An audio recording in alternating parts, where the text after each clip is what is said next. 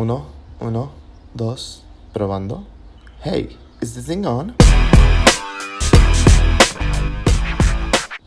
Bienvenidos a Laza Habla. Este es un podcast donde voy a estar hablando de varios temas, crazy temas, porque estoy atravesando una crisis y hay muchas cosas que uno quiere expresar cuando trae estas cosas atoradas. Bienvenidos.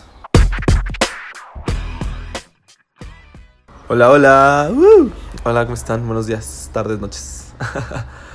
Oigan, a ver. Aquí, bienvenidos nuevamente. Mi nombre es Lázaro. Y estamos. Este, este, este mes es muy de Pride. Como sabrán muchos de ustedes, o no, si no lo saben, este mes se celebra, es todo el mes del orgullo gay. O sea, es totalmente de colores, es hablar de homosexuales, de lesbianas, de trans, de, de muchas cosas. Y yo quisiera darles mi punto de vista acerca de eso. Confesarles cosas también aparte de... Este mes me encantaría ir a la Ciudad de México a disfrutar mi primer Pride. Nunca he ido a una marcha. Nunca he ido. Sé que es muchas experiencias. O sea, sé de amigos que se han ido y de experiencias que estén increíbles. Que uno va a ser como el desmadre. Que otros van a ser como... Pues sí, o sea, como a descubrir, a conocer, a ligar a chonchar. Pero miren, básicamente es un deseo que tengo desde hace un buen. Antes me daba mucho miedo. Como decir, ay no, es que hay cosas de la comunidad que a mí no me representan. Digo, sigue habiendo muchas cosas a mí en la comunidad que no me representan, pero tampoco no es como que, ay no, no. O sea, creo que antes era como el temor y no, es que eso no me representa y... Como también parte de mi ignorancia, ¿no? Pero ahora sí tengo como muchas ganas de conocer toda esa parte, ver qué tan... Que nadie me la cuente ya. Que esta vez, a ver si se me arma este año.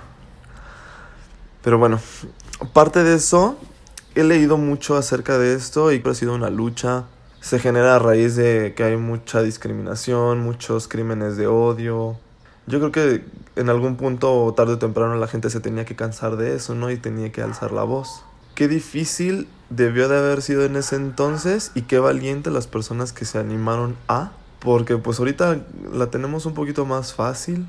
Creo que ya hay más conciencia de eso. En algunos lados no. Por ejemplo aquí en Celaya, Guanajuato, pues creo que, creo que es como un between. Lo siento un poquito más cerrado en ese aspecto porque pues aquí no he visto como... Aquí no hay tantos antros gays, no hay tantos bares gays, no hay como no han pintado las calles de colores, no hay banderas.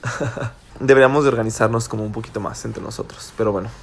También tema, tema delicado, hablar de que a lo mejor no muchas personas han salido del closet, a lo mejor es un tema como muy de que dirán, ya saben lo de siempre.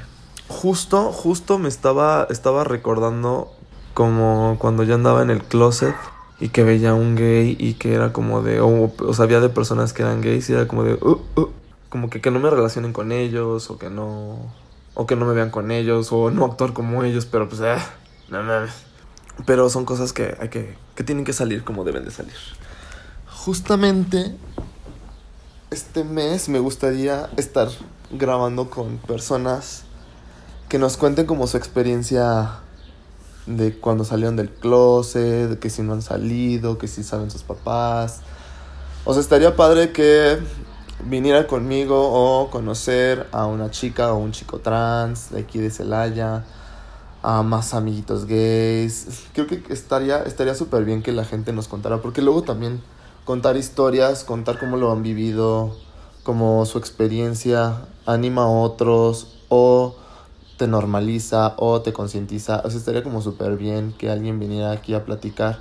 También estaría bien tener el punto de vista de un heterosexual, que obviamente un heterosexual que tenga la mente abierta, que diga, güey, pues esto está padre, o esto no está padre, o hay cosas que todavía no entiendo, o estaría como súper bien, estaría como, estaría chido tener como entablar esa conversación con, con, con un heterosexual, porque a lo mejor también luego somos como muy de, ay, nosotros nos han hecho, Digo, no todos, pues, pero sí la gran mayoría.